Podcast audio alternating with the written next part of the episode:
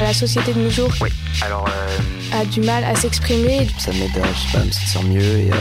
Oui. Et ça peut passer des messages importants. Euh... Passe ton rap d'abord. La société de nos jours Oui, alors. Euh... a du mal à s'exprimer. Euh... C'est un style de musique qui est très diversifié. Voilà.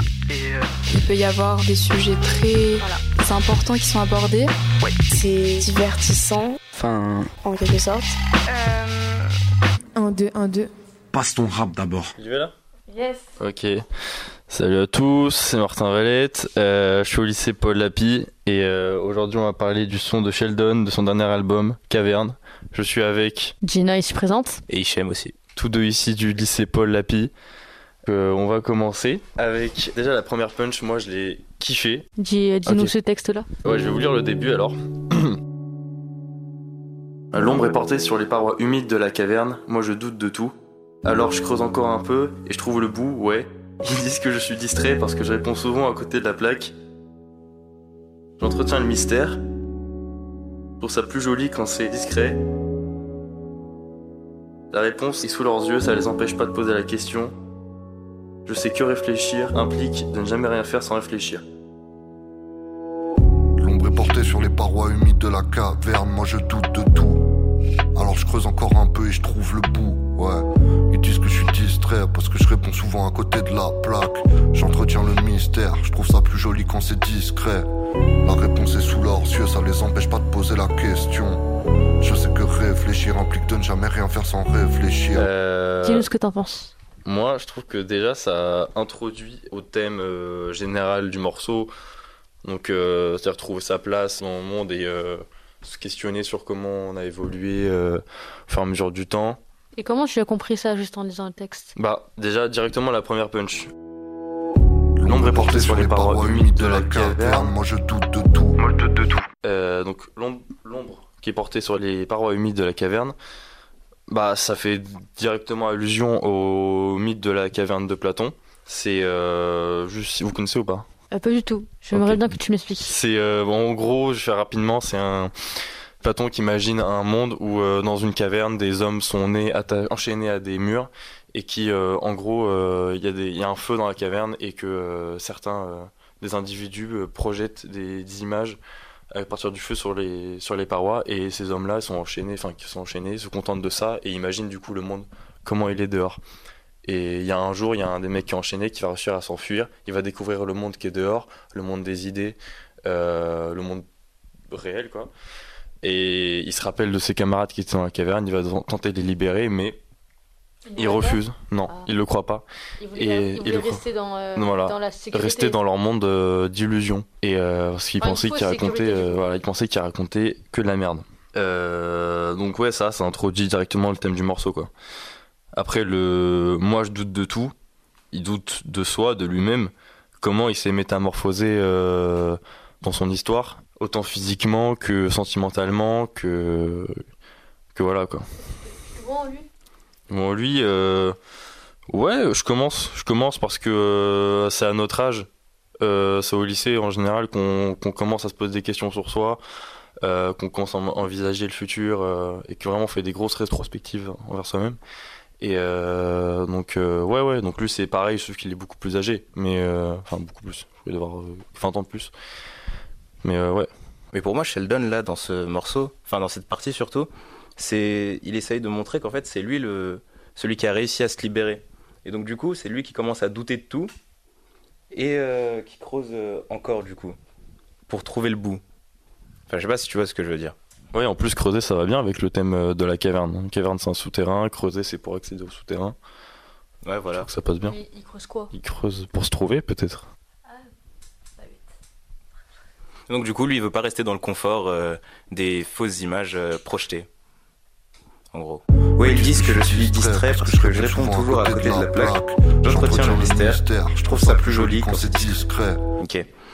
Euh, la réponse est sous leurs yeux, ça les empêche pas de poser la question. Je sais que réfléchir réfléchir implique de ne jamais rien faire sans réfléchir. En vrai, là, Je sais pas quoi dire à ta meuf à part que tu l'aimes ou qu'elle est belle. Est-ce que tu l'écoutes quand elle parle? Est-ce que tu comprends quand elle râle Alors, euh, ce passage est assez, euh, assez touchant, car il dit quelque chose de vrai. et qui implique euh, aujourd'hui la société actuelle. Bah, c'est comme si en fait euh, la meuf ici c'est un objet en soi. Genre elle est là que pour satisfaire euh, son ego euh, au gars et euh, bah, qu'il utilise. Genre elle est, c'est- elle est vraiment inerte pour lui alors que la meuf en soi bah, c'est, c'est une personne humaine, elle a des sentiments, elle a des euh, bah, c'est une personne humaine.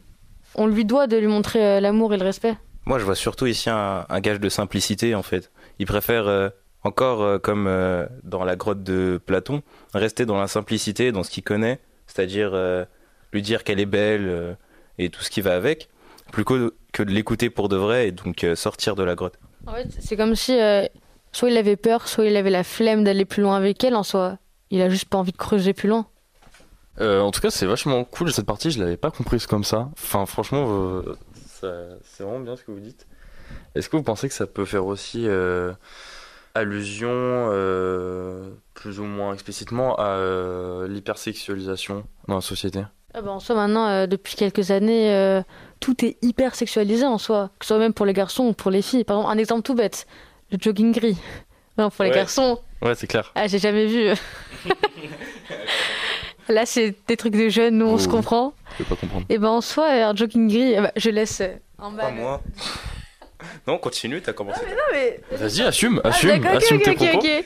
Et ben en soi, en tout cas, ça, ça passe que euh, les jogging gris sur, euh, sur euh, les personnes de sexe masculin, et ben ça fait un- à ce qu'il paraît un effet euh, assez euh, grossissant euh, pour les, euh, les filles et qu'elles kiffent voir ça. Je vois pas de quoi tu parles. Franchement, Oups, absolument aucune idée. Mais euh, voilà, mais ça c'est quelques petites choses en soi. Mais pour les filles, c'est beaucoup plus. Par exemple, comme les LED rouges. C'est les LED rouges. ils sont supposés mettre une ambiance un peu, euh, Euh, un peu t'as capté, tu vois. ouais, genre pas, pas, pas platonique quoi, genre plus. euh.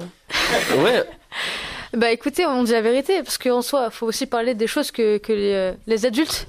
Ah madame, on pensait que vous étiez jeune. Euh, Oui, les LED qu'on accroche au, au, au plafond. Bah, par exemple, ceux qui font des TikTok, par exemple, avec des LED rouges, et ben, on, on pense qu'elles veulent juste s'afficher pour, euh, pour que des personnes viennent dans ses DM pour pouvoir euh, la chauffer. En fait, elle veut, elle veut se faire désirer, par exemple. Exactement, Aussi, euh, voilà, BDH. en vrai aussi, je vois dans la phrase là, euh, c'est déjà pas facile d'être une nana, si t'en rajoutes, c'est la merde. rajoutes, c'est la merde de ouf. Bah, il dit vrai le chacal. Franchement, euh, c'est pas facile d'être une nana. Encore moins aujourd'hui, mais de toute façon, dans l'histoire de l'humanité, ça l'a jamais été.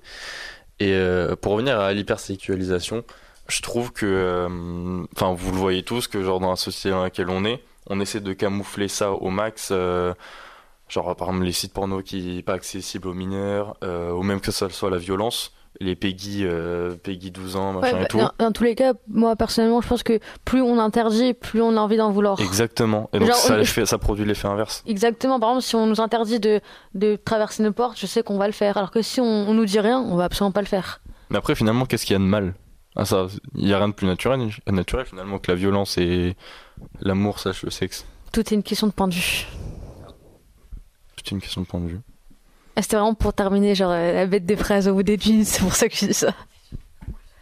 Mais en soi, oui, c'est une bonne, euh, un bon sujet ce que tu viens de dire là, et je pense qu'on pourra mieux l'expliciter euh, dans entre Et, nous euh, plus tard. Franchement, euh, si je peux finir sur la dernière phrase du texte, Tout recommence dans un long silence. Tu peux rembobiner la cassette. tout recommence dans un long silence. Tu peux rembobiner la cassette. Juste, ça me rappelle qu'on a plusieurs moments dans sa vie d'introspection et euh, ça m'est déjà arrivé de me dire que en fait, euh, il y a par exemple un an, quelques mois, j'étais exactement dans la même situation, juste pas le même âge, pas les mêmes amis, pas la même famille. Ta vie, euh, je dirais pas qu'elle est qu'une répétition, mais euh, un peu quand même. On a analysé Cavern de Sheldon, c'était une expérience enrichissante. C'était une pure improvisation que j'ai kiffé le faire, et euh, merci à vous. C'était sympa. À et à très vite. À très bientôt. Ne vous inquiétez pas, on sera là. Passe ton rap d'abord. Passe ton rap. Euh, alors, euh, C'était une émission du Poste Général.